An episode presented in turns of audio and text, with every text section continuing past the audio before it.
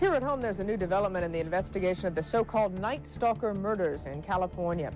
Californians have come to know him as the Night Stalker. Today, the search for California's Night Stalker continues. Neighbors sat quietly staring at the house, wondering why the couple was picked out by the Night Stalker, and thanking God it wasn't them. Hello，大家好，Evan，我是 Chloe， 欢迎来到《不老友记》纳凉特辑。欢迎大家。对，我觉得我们的这一季的主题非常契合我们最近的天气哈，因为最近进入了三伏天，就天气非常非常热。嗯，想必在这样的天气，就大家都蛮喜欢吹着空调、吃着西瓜，然后看什么剧的。或者说，偶尔在天气不那么热的时候，打开窗户纳凉，也是一个很好的享受。是，对，所以我们今天要给大家讲一个故事。这个故事呢，它发生在三十多年前的，也像这种盛夏的洛杉矶。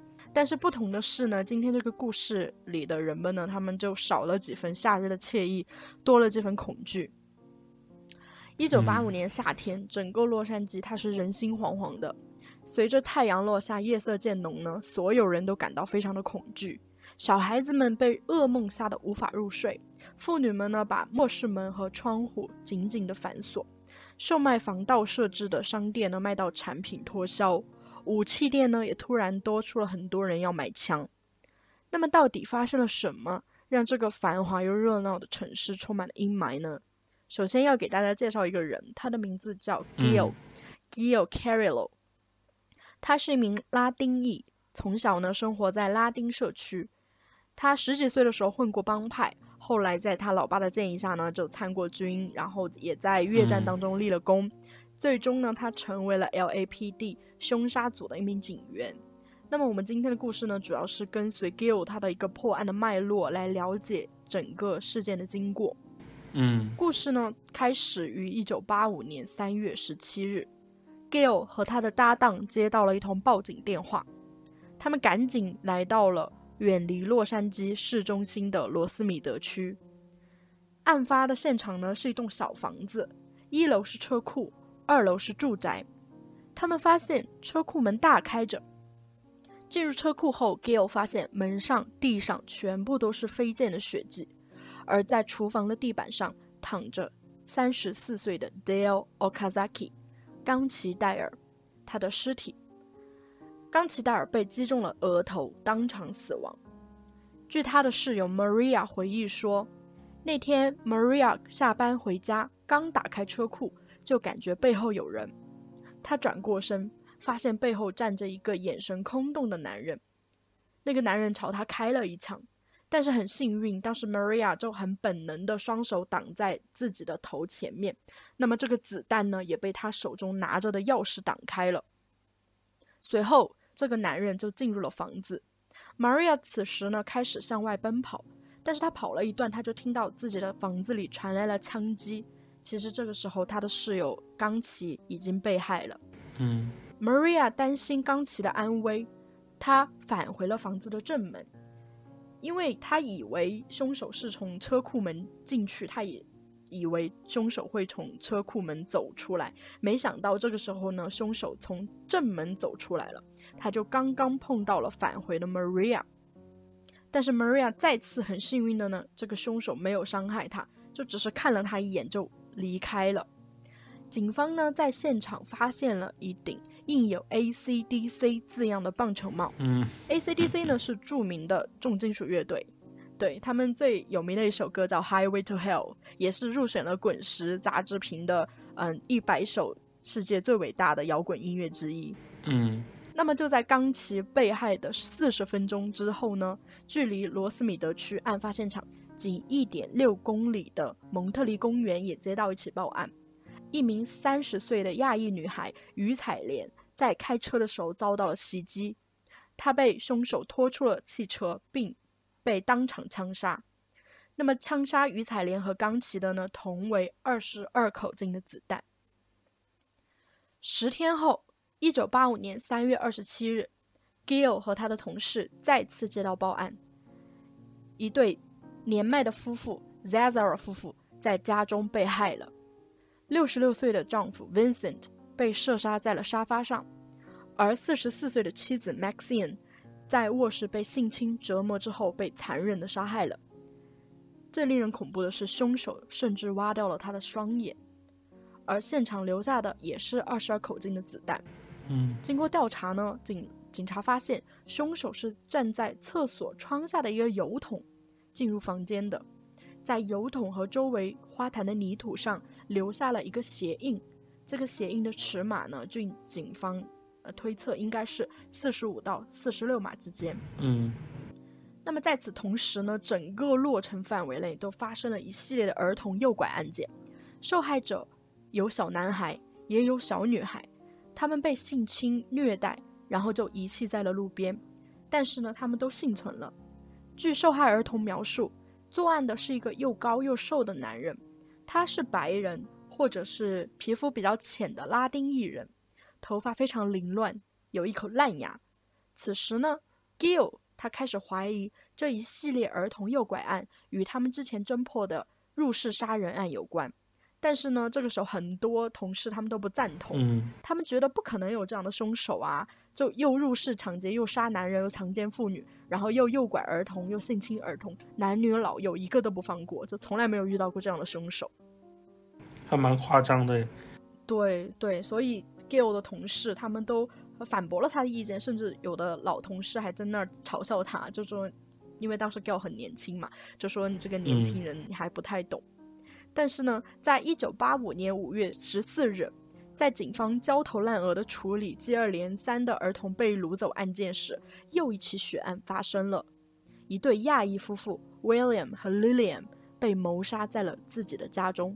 凶手杀死丈夫后呢，对 Lillian 进行了殴打、强奸和枪击，并且呢，他使用了指铐这种酷刑，就有点类似于会把大拇指勒断的那种刑具吧。嗯导致 Lillian 右侧大拇指断裂。而此时呢，Gill 收到消息，一名八岁的女童被诱拐至了一处建筑工地，在现场留下了一个四十五到四十六码的鞋印。然后 Gill 就觉得可能跟之前现场的那个鞋印会有关联，这个凶手很快也，就是在刚刚做完一起命案过后，立刻又去另一个地方，另 又去了建筑工地，就是一刻都不停的作案呢。对，而且他的欲望会逐渐的膨胀，他在后期他会做作案做的越加的疯狂。那么此时呢，经过对比，与 Zazar 夫妇被害一案当中的鞋印呢，就这个工地的鞋印和 Zazar 夫妇被害一案中的鞋印，它是完美匹配了。Gill 的结论被证实了，也就是这一系列儿童诱拐案和入室杀人案是同一个凶手。那么，在一九八五年六月二十八日，三十二岁的 Patty Higgins 被杀于阿卡迪亚的家中。Patty 身中数刀，并被割喉。他在死前遭到了性侵。仅四天之后，阿卡迪亚警方再次接到报案，就在 Patty 家几公里处，七十五岁的 Mary Cannon 在家中被杀，与 Patty 类似，Mary 也被割喉了。那么，在 Mary 被害后仅三天，离阿卡迪亚不远的马德雷山警方接到报案，一名十六岁的少女在自己的卧室中被殴打性侵，而现场留下了一个带血的脚印。毫不意外，这与之前出现在犯罪现场的脚印完全一致。洛杉矶警方意识到，他们面对的是一个极其残忍、极其暴力，并且充满了随机性的连环杀手，并且像艾文老师刚刚说的，他的作案非常的频繁。那么，一九八五年七月六日，年轻的洛杉矶副警长 John 在卧室呼呼大睡，他的妻子 Lorraine 在客厅看电视打瞌睡。这个时候，Lorraine 听见了窗户周围有奇怪的动静。起初她，她以为是丈夫 John 发出的声音，但很快她意识到那不是丈夫，她就赶紧过去查看。她看到了有一扇他们从来没有打开过的窗户正大大的敞开着。Lorraine 赶紧把丈夫唤醒。John 呢，拿着一把枪检查了整个房子，很庆幸没有人入侵他们的房子。但是在那个大大打开的窗户下面的花圃上，有一个清晰的脚印。身为警察的 John，他很有侦查意识嘛，他赶紧用一个箱子倒扣把那个脚印保护了起来，并且联系了他们的同事，凶杀科的正在通宵工作的 Gill。那么 Gill 赶到了现场，并对 John 说：“我不是想吓唬你哈，但是你和你的老婆真的很幸运，你的这个凶手没有进到你们的房子里面。嗯但是对于警方来说，也很幸运的是，他们得到了一个完整的脚印。警方分析鞋底花纹，并且呢，把鞋底花纹拿在手中，走访了很多鞋店和制鞋厂，最终确定那是艾维亚生产的一款鞋子，并且呢，当时艾维亚刚刚开始生产，他们找到了艾维亚的设计师，最终确定了鞋子的型号和鞋码，鞋码是四十四点五码。嗯核对了销售数据之后呢，他们确定此型号的艾维亚是从台湾进入了美国市场，而且根据幸存者的证词呢，那是一双黑色的鞋，而全黑四十四点五码的鞋一共只生产了六双，其中五双卖到了亚利桑那，一双卖到了洛杉矶。也就是说，凶手在现场留下的这个鞋印几乎等同于留下了他的亲笔签名。如果找到的这双鞋，也就等于找到了凶手。那么这个时候呢，警方就回溯了这段时间洛杉矶地区没有被侦破的凶杀案，就想要知道这个凶手是否还犯了一些，嗯、他们并不知道、没有把它联系起来的一些案件，嗯尝试把这个凶手的作案轨迹进一步完善。他们在回溯了这这段时间没有被侦破的凶案之后，发现五月二十九日发生了一个案件，很有可能跟他们有关。一对八十多岁的姐妹，她们在一起生活嘛，她们在自己的家中被袭击了。两姐妹当中的姐姐，八十三岁的 Mabel Bell 被凶手当场杀死，而妹妹 Florence 情况危急，正在住院抢救。这一对八十多岁的姐妹遭到了袭击、殴打、性侵，家里的钱财也被洗劫一空。当然，警方非常熟悉的那个艾维亚的鞋印也留在了现场。但是出乎警方意料的是，凶手在杀完人之后是那么的悠闲自得，他甚至在受害者家里吃了香蕉，喝了饮料。嗯这也是第一次警方在现场发现了五芒星的印记。凶手呢，用口红在现场的墙上和受害者的大腿上留下了撒旦教的印记，就是五芒星。警方对此评价是，这是曼森行为。对，就是我们之前几期讲的 Charles Manson，他们作案之后会在现场留下印记嘛？他们说这是曼森行为。那么七月七日呢，Gail 接到了自己的好朋友，也就是刑侦科的一名女警，她叫 Linda Arthur 的电话。Linda 说：“Gail，你赶紧过来一趟，我们这儿我家附近发生了一件事，我感觉跟你最近调查的事情有关。”嗯原来当晚，Linda 和自己的朋友玩到深夜之后呢，她就进了卧室睡觉。迷迷糊糊之中，她听到有人在叫她。她爬上了她院子的矮墙，才发现是自己的邻居从邻居自己的卧室里对她发来求救。他告诉 Linda，她被抢劫并强奸了，现在被绑在床上无法动弹。凶手对他说：“不要看我的脸。”就在警察 Linda 一墙之隔的地方，凶手再次作案。这个时候，大家都觉得特别的不安全，就像女警 Linda 会说：“嗯就在我隔壁，他就这样作案了，谁知道下一个人是谁？”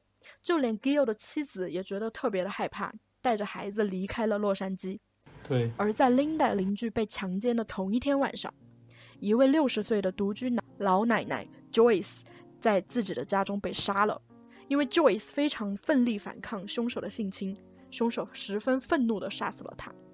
因为没有强奸到 Joyce，兽欲没有得到满足的凶手驱车前往了 Linda 家附近，强奸了 Linda 的邻居。更让人心碎的是，其实 Joyce 被杀死的第二天便是她孙女的生日。第二天一大早，Joyce 的儿子儿媳带着孙女开开心心地进入了奶奶家，却看到了他们一生都难忘记的画面。他的孙女说：“这改变了我的一生。”我觉得这是对于一个小朋友来说是毁灭性的冲击。对啊，这个小女孩每次过生日的时候都会想起这一幕。对，是的，很让人心碎。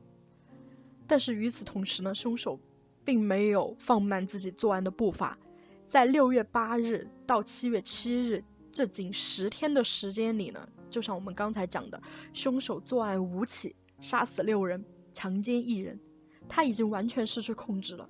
而且更让警方感到头疼的是，他没有种族偏好，受害者从黑人到亚裔到拉丁裔到白人，全部都有覆盖。他也没有年龄偏好，从几岁的儿童到八十多岁的老太太，甚至性别偏好，他也强奸女性，他也强奸男童，也就是说，所有人都可能成为他的受害者。一时之间呢，人心惶惶，感到巨大压力的警方开通了二十四小时线索热线，无数个电话从各地打来，他们对每一个线索都进行了追查。嗯，但是这这些线索当中，绝大部分都是没有用的嘛。警方就说有很多女人都给他打电话说，我觉得是我前夫诶，然后他们也会也不得不去追查这些线索，但是追追查到后面发现有用的线索真的是非常少的。这个时候呢，《洛杉矶日报》的记者也找到了警方，他们表示，嗯，我们知道鞋印的消息哦，并且我们准备对此事进行报道哦。要知道啊，这个鞋印是目前警方知道的最重要的线索。如果这个消息被公之于众，意味着凶手可能也会知道嘛。如果他换了鞋，那么追查的难度就会增大。但是媒体表示呢，就是我想用这个线索换一点其他的情报进行报道。无奈之下呢，Gill 接受了媒体的采访。时间来到七月九日，警察在调查交通事故现场被遗弃的一辆车时，挡板上画着的五芒星引起了他们的注意。但是很遗憾啊，这这辆车是偷来的。但是对车进行了彻底的搜查之后呢，一张名片进入了警方的视野。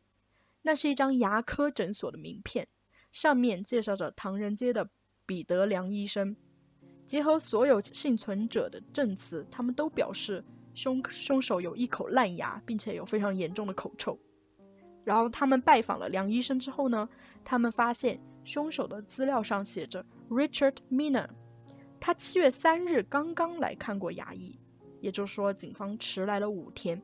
嗯 Gill 拿着凶手的 X 光片给他认识的牙医朋友看嘛，牙医朋友看了之后表示。我不知道他是谁啊，但是他最近一定会回来的，因为他有颗祖生牙，他一定痛得生不如死，他近期一定会再次返回牙科诊所的。于是，在 Gill 的建议下呢，警方派了两名亚裔警察便衣在梁医生诊所进行蹲守。两天之后，Gill 的上司就说：“哎呀，这好浪费资源哦。”于是他们不得不撤掉了埋伏的便衣，而在梁医生诊所安装了一个报警器。Gill 告诉梁医生呢，只要他一回来，你马上按下报警器，我们就会接到消息，我们会马上赶过来。嗯，第三天，也就是在撤离亚裔警察的当天晚上十点，Gill 接到了梁医生电话。梁医生说：“今天 Richard 过来了，我按了好几次报警器，你们怎么没有来啊？”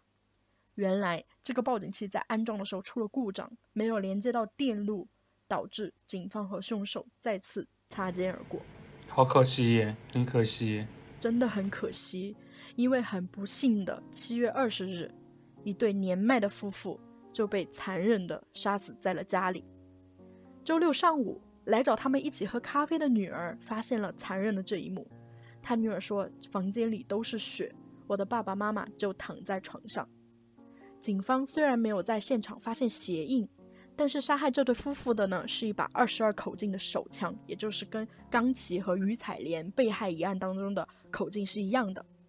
在同一天晚上呢，不远处的太阳谷发生了另外一起案件，一家三口里面的爸爸被枪杀，妈妈被性侵，而八岁的儿子呢也遭到了凶手的虐待和性侵。在门廊处，警方再次发现了那个熟悉的脚印，这个女性受害者受到了极大的惊吓。但是他也帮助警方完成了凶手的画像，这对后续的抓捕工作起到了很大的帮助。嗯，八月六日，警方正在为了抓捕凶手开会，他们这个会议开到了深夜，但是很快会议被中断了，因为毫不意外，当晚就发生了另外一起案件，Virginia 和她的丈夫 Peterson 被击枪击了头部，但是奇迹般的他们都没有被打中中枢神经。都从脸部穿过了，所以他们都存活了下来，并且呢，丈夫 Peterson 将凶手赶出了房子。警方表示啊，如果你射了别人的脑袋一枪，结果那个人站起来追你，你也会像凶手一样落荒而逃的。对，这个时候呢，L.A. 整个落成的它的锁都要被卖光了，就是那种防盗锁都要被卖脱销了，因为老美跟我们不一样嘛，他们好像不太喜欢安防盗门或者防盗窗。对，但是这个时候呢，整个 L A 这种防盗设施都要被卖光了。那么先驱报呢，这个报纸也是率先称凶手为 Night Stalker，这也是最后嗯给凶手定的一个外号，叫夜行者。八月八日，在离 Gill 不远的钻石酒吧附近，也发生了一起案件，还是很熟悉的，丈夫被射杀，妻子被性侵，并且凶手对他说：“你不要看我的脸。”妻子说：“啊，我我不看你的脸，我对上帝发誓，我绝对不看你的脸。”然后凶手对他说：“不要对上帝发誓，要对撒旦发誓。”桌子上呢有一个凶手吃掉一半的蜜瓜。与此同时，Night Stalker 已经名声大噪，现场被媒体围得水泄不通。十八日，就在离洛杉矶不远的另一个湾区大城市旧金山，他的警察局里啊，年轻的 Frank 接到了一个案子，就在洛杉矶市中心不远的地方。一对华裔夫妇 The Pan 遭到了袭击，潘先生呢是当场死亡，潘夫人被虐待和性侵。杀人后，凶手吃掉了冰箱的吃的，并且在地毯上呕吐，随后在客厅的地板上自卫，真的很变态。在现场的墙上呢，有他留下的五芒星，就是因为这个五芒星啊，嗯，引起了远在洛杉矶警方的注意。在洛杉矶警方的建议下呢。旧金山警方对现场的子弹进行了弹道检查，不意外的是，那是一个二十二口径的子弹。Gil 呢，当天就和他的搭档和同事飞了过去，在同一飞机上的还有洛杉矶日报的记者。真的，这些 洛杉矶记者跑得很快了。于是呢。洛杉矶警方制作了一些内部的培训资料，就给旧金山旧金山警方交接了一些重要的信息。旧金山警方呢也意识到了这个事件的严重性，这可能不是偶发的案件。于是他们在那几天增派了很多警力，对洛杉矶的城区进行了巡逻。但是没有想到，让 Gill 和 L.A. 警方都没有想到的是，时任旧金山市长的 Diane Freeston 召开了新闻发布会。他把警方掌握的所有线索公之于众，洛杉矶警方差点没被气死，就说不要让政客参与到我们的案子里来，他们都气得不想上班了。因为你知道费这么大的劲追查了这么多，掌握了这么多重要的线索，被他一股脑的公之于众。然后四十五分钟之后呢，在嗯洛杉矶警方的集体抗议下。洛杉矶警署的警长再次召开新闻发布会，他谴责了媒体泄露信息的行为，并且恳求大家就不要把这些重要信息公之于众嘛。嗯，那么我们视线回到 L A 啊，凶手呢还在继续犯案。八月二十四日，一对年轻的情侣在家中遭到了袭击，丈夫 Bill 被枪击后送往医院进行抢救，妻子呢遭到了虐待和性侵，凶手告诉他：“我就是 Night Stalker。”很显然，他对媒体给他的名字很满意。不久一天的深夜啊，一个小男孩他因为酷暑，他睡不着觉。家人都睡着之后呢，他就跑到车库去弄自己自自行车，在那里自己玩。这个时候，他发现车库外面有灯在晃。他悄悄的观察，发现自己的家外有一辆车鬼鬼祟祟的开来开去。他赶紧去叫醒了自己的父母，然后他父母赶紧起来，就把所有的灯都打开。他们赶紧跑到家门外去看，那辆车很快就开走了。但是这个小男孩非常的机警，他准确的记住了车型和车牌号，并且迅速报告给了警方。很快啊，警方接到报案说，有一个市民的车在唐人街被偷了，这个车牌号和车型跟小男孩目击的一致。警方也很快啊，在路边发现了凶手被遗弃的车辆，并且在后视镜提取到了指纹，这也成为了后期。定罪的关键物证之一，因为凶手之前每次作案都戴了手套，在犯罪现场从来没有留下过指纹，但是在这个后视镜上呢，就提取到了一个完整的指纹。警方推测，可能是因为他在调整后视镜的过程当中，就把自自己的指纹留在了上面。那凶手其实还是蛮小心的，虽然看起来作案很频频繁，但是每一次都是没有留下什么呃确实的证据，包括我觉得。洛杉矶的居住环境应该也是非常宽敞吧，因为他每一次的，他是用枪击嘛，杀害，嗯，就是丈夫，就是枪击的声音也蛮大的，但是都没有被现场的抓住过，或者是有目击证人能看到他。对，就他们的居住环境是很宽阔吗？对，房子和房子之间隔很远的，就没有很近的。对，这也为他的作案提供了条件了。是的，对。有一天呢，警方接到了一个线索，线索里面这个女孩说：“我爸最近交了一个朋友叫 Ricky，嗯，我觉得 Ricky 很可能就是你们要找的那个 Night Stalker。”然后警方就非常重视这个线索，在询问女孩爸爸之后，警方得知 Ricky 曾经给了他一把枪和一个音响当做礼物，嗯。而这个音响跟我们之前提到的受害者，也就是那对八十岁的姐妹家中遗失的一个音响，它的型号是一致的，并且呢，跟音响附送的呢还有一个说明书，说明书上面有这个音响的编号，也就是说这个编号是全世界独一无二的。嗯。他们在询问了这对嗯姐妹的孙子之后呢，他们确认这个音响就是那对姐妹在现场丢失的音响，而且更重要的是，那把手枪的口径正是二十二。警方呢也是第一次得知了一个完整的名字，叫 Richard Ramirez。还记得牙科诊所吗？他写的是 Richard Miner，、也就是说，至少他的名字是可以确定的，叫 Richard。Gill 深知啊，他们离真相是越来越近了。L.A. 警方和旧金山警方同步召开了新闻发布会，一时间，Richard Ramirez 他的大头照在新闻滚动播放，然后在报刊到处都是头版头条，都印着他的这个大头照。这个时候呢，Rich 我们的 Richard Ramirez 还不知道自己已经是全城皆知了。嗯八月三十一日，Richard Ramirez 刚从城外看望自己的兄弟回城，他一点也不知道自己现在是洛杉矶的顶流了。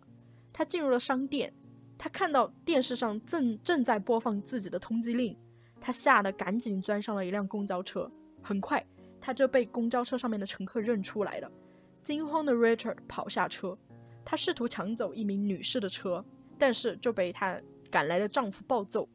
于是，Night Stalker，我们著名的连环杀人犯呀，在洛杉矶的街头被热心群众们追赶、抱头鼠窜，男女老少们用拳头、报纸、包包、金属棒来打他，甚至有人开着车来追他、阻击他。人群越来越多，警方到来后呢，才从人群中救出了奄奄一息的 Richard。这个杀人犯他对警方说：“幸好你们来了，不然我就被打死了。”真的，我刚我看了那个视频，就是他被警察来的时候，他好像抓到了救命稻草一样，他已经被打的满头都是血了。这个结尾就是很有电影感，就是突然一下真相大白，然后真相就随之公之于众，但是犯罪犯罪者当时却不知道，然后在街头的时候，突然一下子自己就暴露在阳光下面，被所有的人追杀，对，对，很有电影感，对，这个案子当时在洛杉矶还蛮有名的，想你知道城里面有这样一个杀人犯，可能大家都几个月没有睡好觉了。是，然后 Richard 被抓之后呢，因为人证物证非常的充分，定罪过程很顺利。但是在二零零九年呢，因为当时 DNA 技术很发达了嘛，警方发现嗯 Richard 最早的犯罪记录，他们可以追溯到一九八四年。在一九八四年呢，旧金山有一起华裔小女孩梁某被杀一案。当时呢，梁某被杀死在了一处地下室，并且遭到了性侵。他们从梁某身上提取的 DNA 呢，在二零零九年终于与 Richard Ramirez 提取出来了。这可能是已知的 Richard Ramirez 犯罪的最早的记录。但是让警方没有想到的是，因为 Richard 他说实话长得还比较帅嘛，他变成了一个所谓的少女偶像诶。有很多的女孩就给他寄自己的裸照和性感照片，而且大家为了进入他的陪审团就争破头。他甚至像摇滚明星一样拥有了自己的 groupie。然后当时警方就很亲切的称这群女孩为 “dumbest bitch”，我就说的非常好，现在女孩能不能清醒一点啊？真的真的很可怕哎。真的很难想。而且我觉得之前说的 Charles Manson 也是拥有了大批追随者，并且还结了婚嘛。这个 Richard 嗯 Ramirez 也跟自己的粉丝粉丝之一结婚了，这个粉丝还是学历很高的那种女性，真的很难以想象。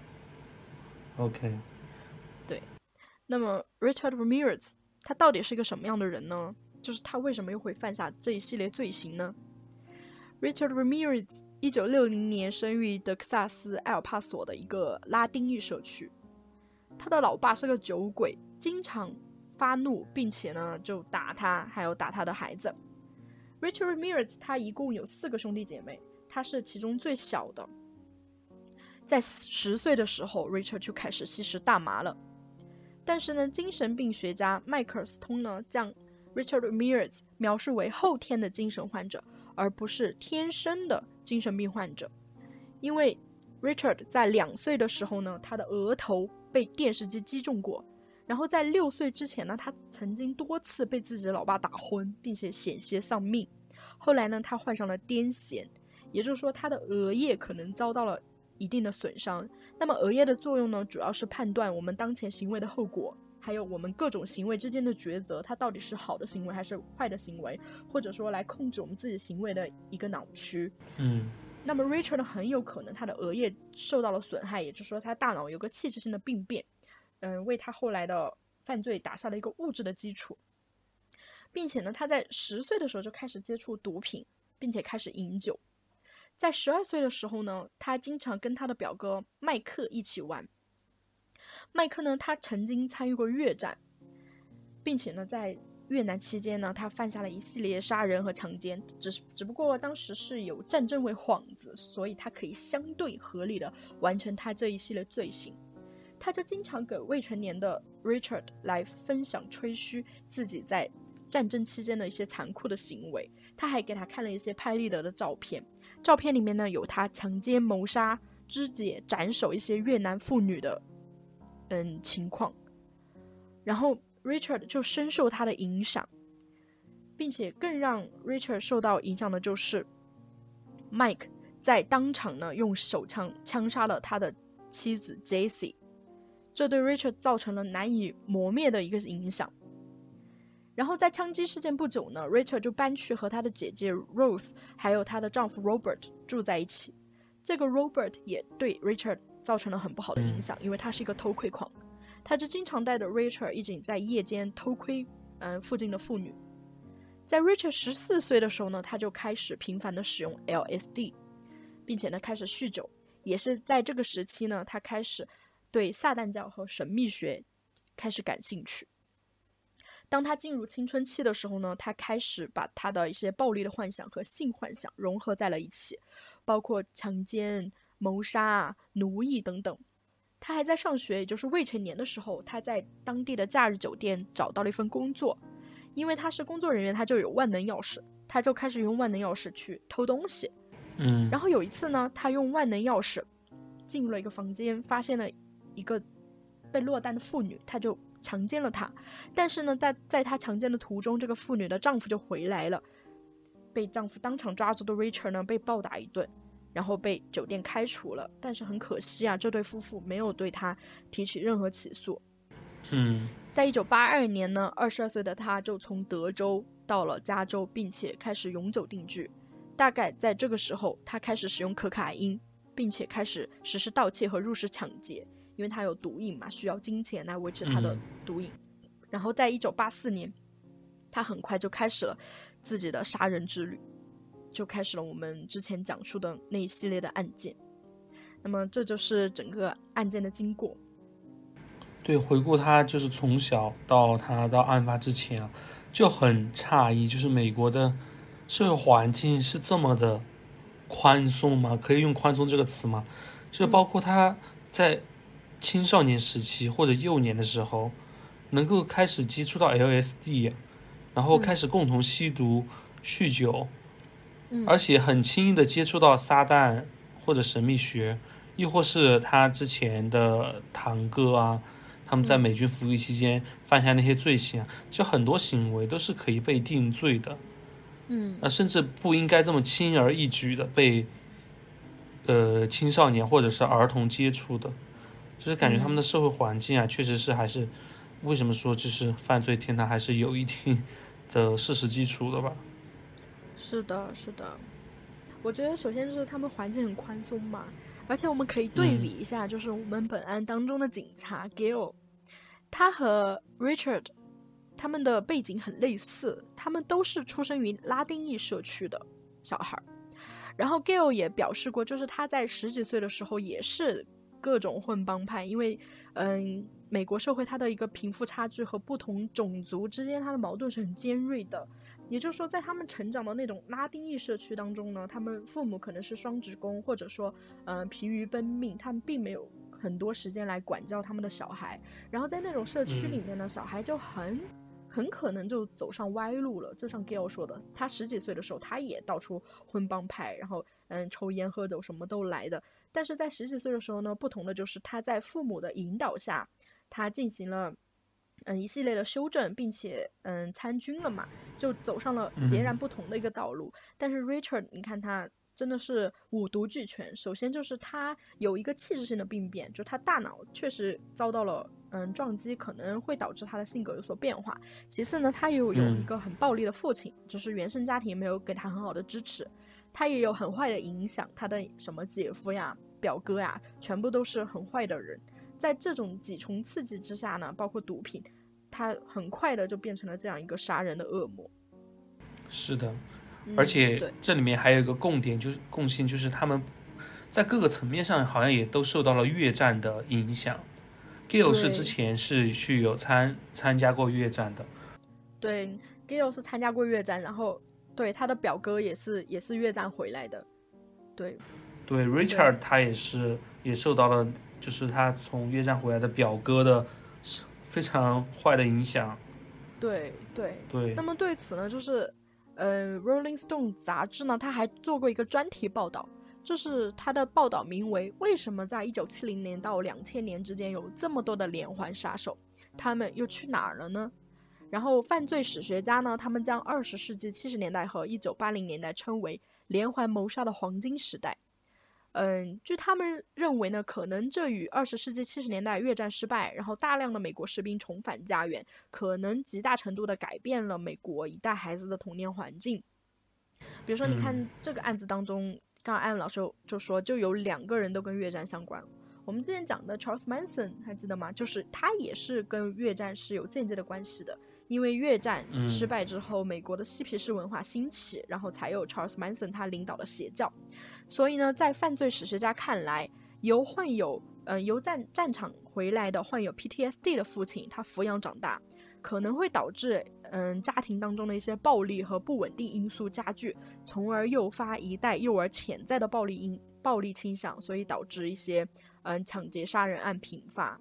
那么在另外一方面呢，二世纪七十年代和八十年代呢，正是大众媒体兴起和电视蓬勃发展的一个年代，它也提高了连环杀手的知名度，从而增加了连环杀手文化的一个传播呢。就像嗯他说的一样，二十世纪末，地狱挤满了人。比如说此案里面，Richard 他很明显的受到了越战的影响，他也迷恋着重金属乐队 AC/DC。而他营造出的这个形象呢，也为他吸引了大量的粉丝。直至今日啊，虽然他早已在一三年因为癌症去世了，但是根据他形象改编的影视作品仍然出现在美国恐怖故事等剧集当中。Netflix 在去年呢也制作了他相关的纪录片，而 Reddit 上面给他颜值打分的讨论帖仍然可以讨论上百楼。也就是说，他都去世十年了，但是他对文化的影响还是经久不衰。对，那我觉得就是也很难去想象当时的洛杉矶的呃人人民群众到底经历了什么。就像艾老说的，刚才他们在街上打他，真的很像电影情节。那么我觉得他们这么的愤怒也是有原因的，因为我在搜集资料的过程当中，我偶然就看到了一个帖子下面的一个回帖，我觉得特别有意思，我给大家分享一下吧。就是有一个人来回忆嘛，他说：“嗯，我经历过 Night Stalker 那个年代。”而且那个时候我刚刚就十岁，就还是小孩嘛。而且我住的街区，嗯，就经历过他的学习。比如说，他妈妈在教堂的一个朋友的妈妈就被 Night Stalker 杀了，就相当于是 Night Stalker 就真的是存在于他的生活之中的。嗯。然后在他的回忆当中呢，那个年代的所有都变得栩栩如生了起来。比如说，他说八十年代的时候，父母把孩子一个人丢在家里也不是特别严重的事情。比如，他就说，当时他爸妈有一群嗯朋友，然后大家的孩子都差不多大，都是十一二岁，最大的也就十五六岁嘛。在周五或者周末的晚上呢，这群大人他们就要出去玩。出去玩呢，自己小孩在家里也非常孤单，没有玩伴，所以他们就会把所有的小孩都叫到一个家里面去，让他们在一起开睡衣派对，然后大人就一起出去玩。当时呢，这个铁主就说，嗯，在他的家里呢，就是一个星期五的晚上，他们正在开着这样一个派对。嗯，差不多有八九个小孩，大部分都是他爸妈朋友的小孩，也有他的什么表哥表妹之类的。嗯，小一点的就八九岁，最大的也不过十五六岁。他们把所有的灯都关了，然后租了一个恐怖电影，然后点了什么披萨呀，然后做了点爆米花啊，嗯，然后大的孩子就坐在沙发上，小的孩子就坐在地毯上，他们就围坐在电视机前。他们的窗帘呢是非常厚重，也是非常高的，就从天花板到地上都可以遮得严严实实的。他们就把窗帘也就拉了，所有的灯光都没有，除了电视机里面的灯光。嗯据他回忆啊，他的妹妹就坐在地上，他就挨着他们后门的一个一个玻璃门，就是可以拉开的那种玻璃门，通向后院的嘛。这个时候呢，他妹妹就听到了玻璃门有窸窸窣窣的声音，他就拉开了那个窗帘，就看到有一个男的正在敲他们的门，他的妹妹就尖叫起来了。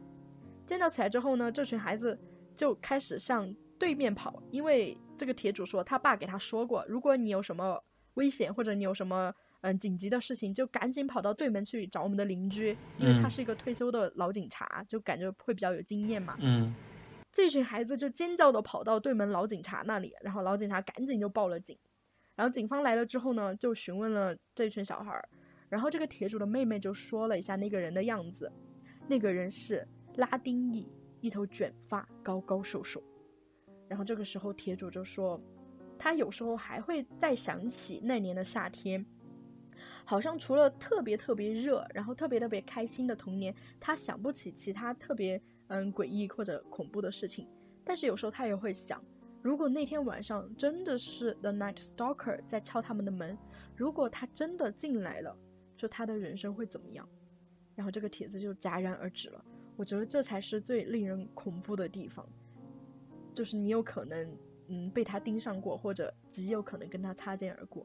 但是也有人在下面表示啊，就说我也是那个年代 经历过那个年代的。我记得当时他被抓之后，我们的街区真的开了连三天三夜的泳池派对，就大家都很开心，终于可以嗯安安稳稳的睡上一觉了。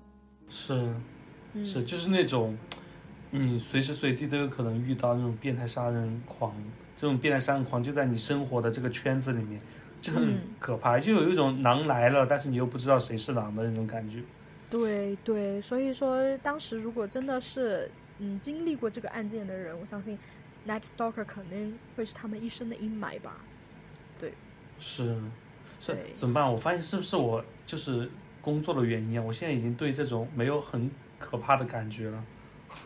对，可能是因为我们没有在其中吧，就没有是故事的一部分。对我们是站在一个旁观者的角度，很冷静的在讲述这一切。就如果真的你的生活当中有这样一个，你知道吗？男女老幼不分种族、不分年龄、不分你有钱没钱，对，就全部杀，格杀无论，你会觉得特别可怕。It could be anyone 那种感觉。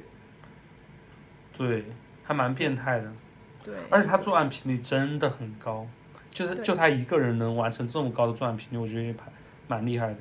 对，就据他姐姐回忆说，就是他说 Ricky，呃他们对他的昵称叫 Ricky 嘛，就说 Ricky 从小就是嗯那种不用睡觉的小孩，就从小他就睡，感觉睡几个小时就精力很充沛了。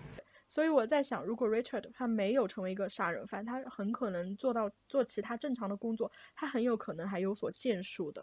因为很多成功人士他都有这样的特点嘛，就是他会睡很短的时间，但是会有很充足的精力。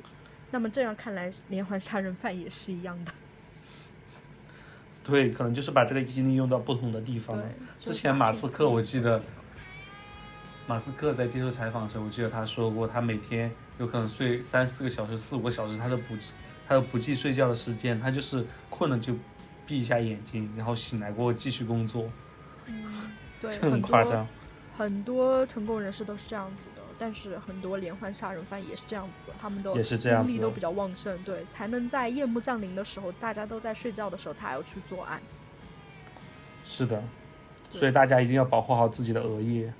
对，真的是保护好自己的额 OK 叶，并且这几天不管再热，也请做好一些防盗措施，防人之心不可无。我就是看他们一些案案件的记录，包括现场的照片，他们的门都是那种很普通的门，就是我们房子里面的房间的门，都不是防盗门。而且很多人很多受害者都没有锁门，晚上没有锁门呢。对他们好像没有锁门的习惯。对，嗯，那么不知道大家听了这个 故事，对三伏天里面降温有没有一点点帮助？也希望大家可以睡个好觉。那就这样吧，我是 Chloe，我是 Evan，拜拜。拜拜。